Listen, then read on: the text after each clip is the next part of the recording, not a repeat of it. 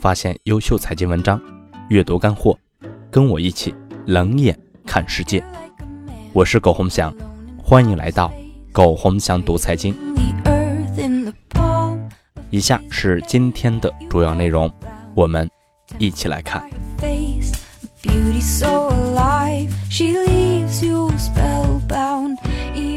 三月二十六日。我还有个朋友跟我借钱，我就给拒绝了。这个朋友来往不多，没有什么太大的交集。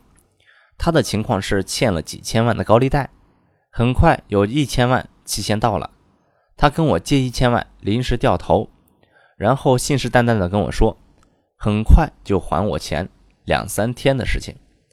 这种事情在浙江是很多的，大家相互拆借，掉头很多。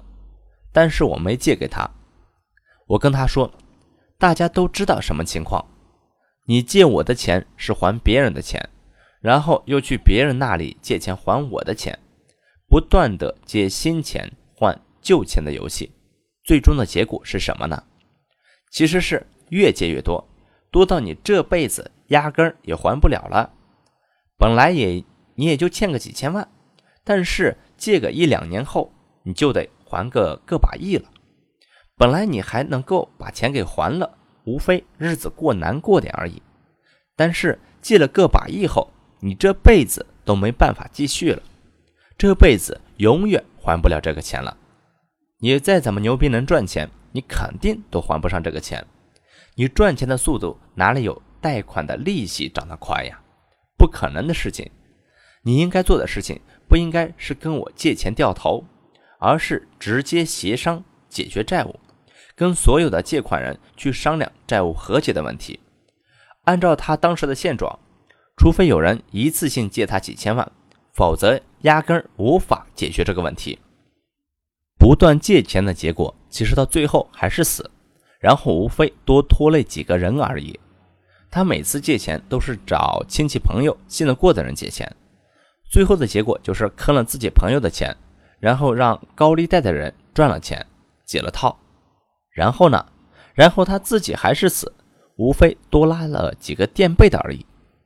我跟他说：“你就去债务和解协商去，毕竟高利贷借给你钱都是赚足了高息走的，能有债务抵扣和豁免的话，也总比你去借亲戚朋友的钱要好很多。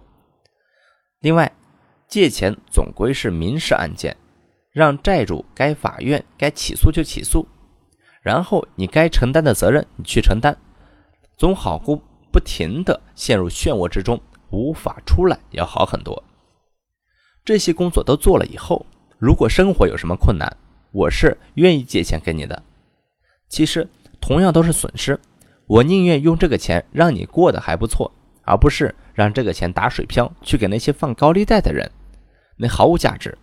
我的钱也不是天上掉下来的，我也不是你父母亲戚，我没有那个义务和责任为你去还债。事实上，这个故事的结果不太好。我这个朋友后来还是不断的借钱，把身边的人都借了一遍，最后的结果还是自杀了。或许是因为他无法面对那么多借他钱的人吧。人生其实不需要那么刚烈的，活着总归是有机会吧。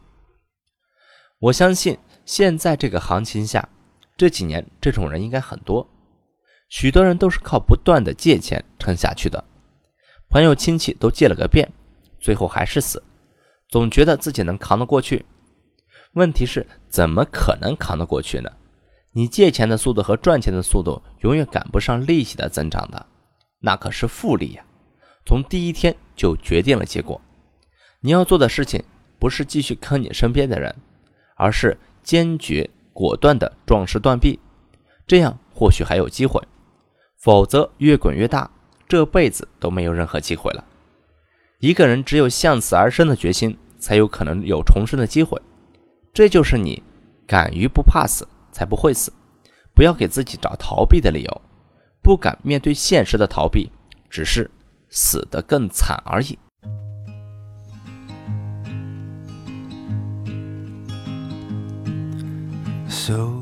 好了，朋友们，以上就是今天的全部内容，感谢您的收听，欢迎大家搜索“苟洪祥读财经”，我们下次再见。I heard this song inside me to wait. I was told, but now I found a different sound. I hear when you're around me. It's something new because of you. I hope I hear it forever. My, my love. I've been without you too long.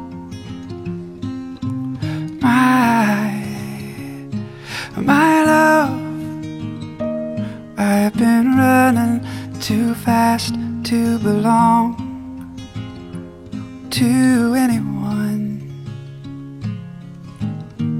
But then you came along.